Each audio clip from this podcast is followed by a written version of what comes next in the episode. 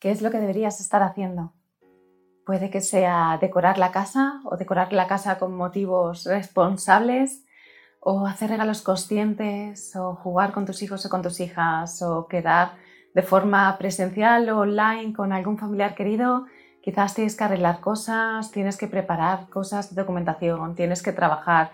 ¿Qué es lo que tienes que hacer? Seguramente hay una lista de pendientes infinita que me gustaría que viéramos hoy y que le pusiéramos prioridades.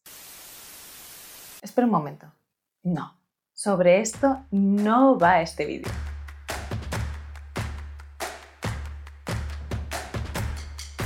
Hola, soy Lucía Terol de sentidocena.com y este es el tercer domingo de Adviento. En el primero hemos visto el cuento que nos guía en este camino, en el segundo hemos estado en el tener, nos hemos adentrado en esta parte y en el tercero nos vamos a entrar en el hacer, en lo que hacemos. Y es curioso porque me gustaría recordar algo que vimos en el cuento. ¿Qué aprendió nuestro dragón en su cuento en el hacer? Siguió caminando, siguiendo a su estrella, siguió caminando, caminando, caminando, hasta que de repente vio que había una mesa y en la mesa una inscripción que decía que lo que hagas en el camino tenga sentido. Entonces el dragón se empezó a cuestionar si la dirección que estaba tomando en su vida y en sus decisiones estaba alineada y si realmente tenía sentido. Y observó que delante suya, debajo de la estrella, había un molino de viento que le guiaba en la dirección correcta. Desde aquí o desde esta perspectiva, la idea no es hacer más, ni siquiera hacer menos, la idea es hacer con más sentido, que aquello que nos mueva a tomar las decisiones sea esa brújula interior que nos guía y no tanto lo que se supone que tenemos que hacer o lo que se espera que hagamos según nuestra familia, nuestros amigos o lo que hemos elegido como estilo de vida. Porque sí, incluso conceptos como el minimalismo puede ser algo que nos limita si en algún momento nos condiciona a hacer cosas que acaban siendo un debería en nuestra lista de tareas infinita que nunca se acaba. En el segundo vídeo rescataba mi doble y en este me gustaría rescatar a la Lucía del 2018, esa que vivía viajando y que grabó un vídeo desde Tailandia. Te pongo un extracto. Porque cuando yo siento que yo debería estar haciendo algo que no estoy haciendo, de alguna forma estoy alimentando la creencia de que yo no estoy bien, de que hay algo conmigo que no va bien, de que aunque yo esté haciendo otra cosa, no me permito disfrutarla porque debería estar haciendo esa otra. Y estos deberías de alguna forma nos alejan de nuestra presencia, nos alejan del poder disfrutar del momento porque debería de.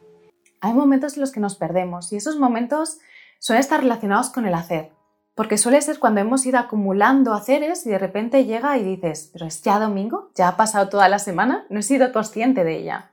Y es que de alguna forma, cuando entramos en este bucle de haceres, muchas veces eh, tendemos a, actuar de forma inconsciente porque la lista es tan grande, es tan infinita que vamos enlazando una cosa con otra y casi ni siquiera somos conscientes de nuestro día a día o del tiempo. Algo que, que sabemos ¿no? y que, que, estoy segura que compartimos es que el tiempo no es una medida estándar, sino que es algo que se expande según la presencia que tengamos. Hay momentos que parecen que duran vidas y en cambio hay semanas que parecen que duran segundos.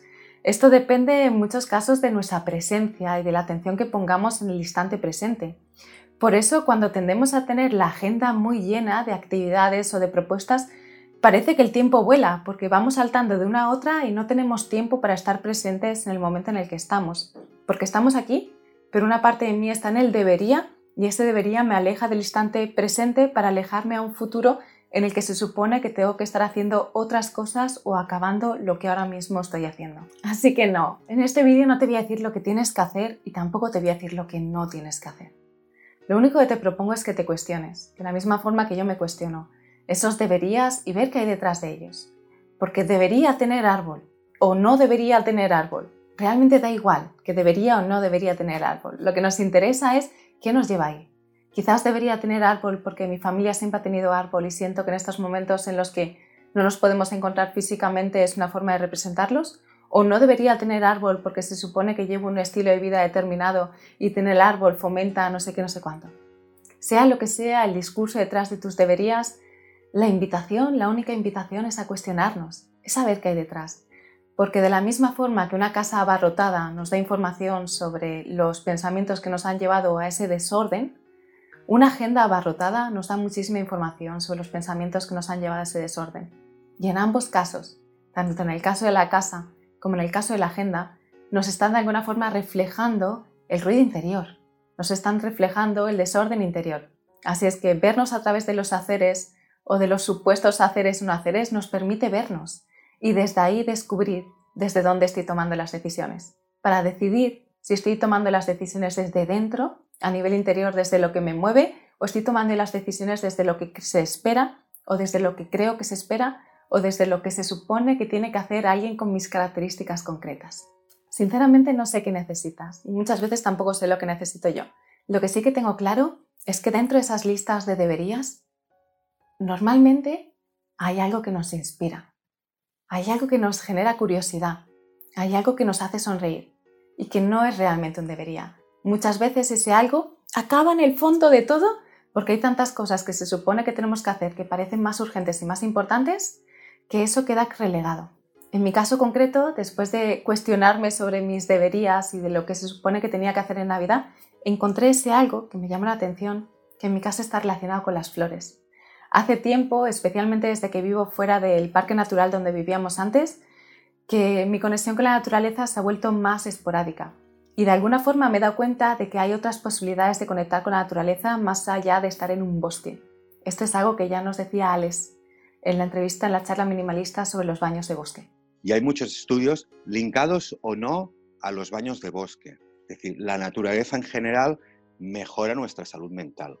Y en este sentido yo he descubierto que hay unas formas en las que yo puedo hacer que la naturaleza llegue. Y una de esas formas es a través de las flores.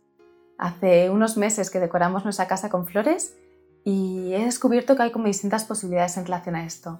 Me encanta decorar la casa con flores yo sola, como momento de meditación, como momento de encuentro, como momento de conexión conmigo, como incluso representación o incluso eh, no sé bien cómo expresar esto, pero incluso de conexión espiritual. Y también me encanta la propuesta de hacerlo con, con mi hijo, con familia. Y esto, aunque está parado en distintas pedagogías que usan este tipo de actos más cotidianos como fuente de aprendizaje, lo cierto es que no lo hago porque esté dentro de la pedagogía Montessori o ninguna otra, sino que lo hago porque lo siento, porque me apetece compartirlo.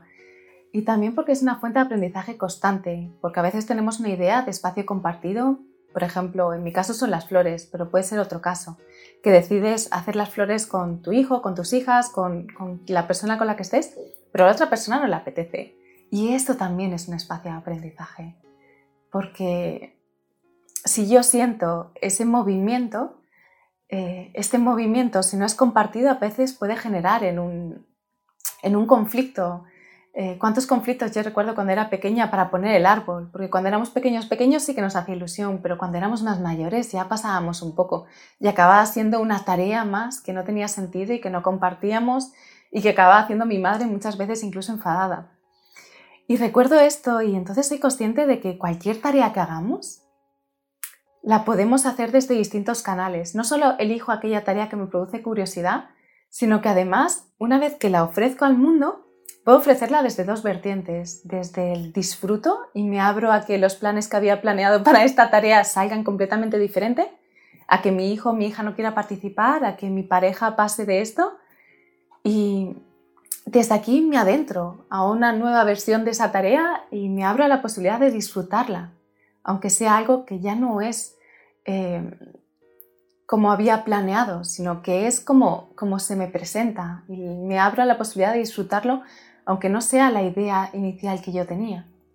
Y después está la otra vertiente, que es la vertiente de yo me había imaginado a mi hijo súper contento haciendo esto y como no quiere participar, pues entonces me enfado y acabo discutiendo y no sé qué, no sé cuánto.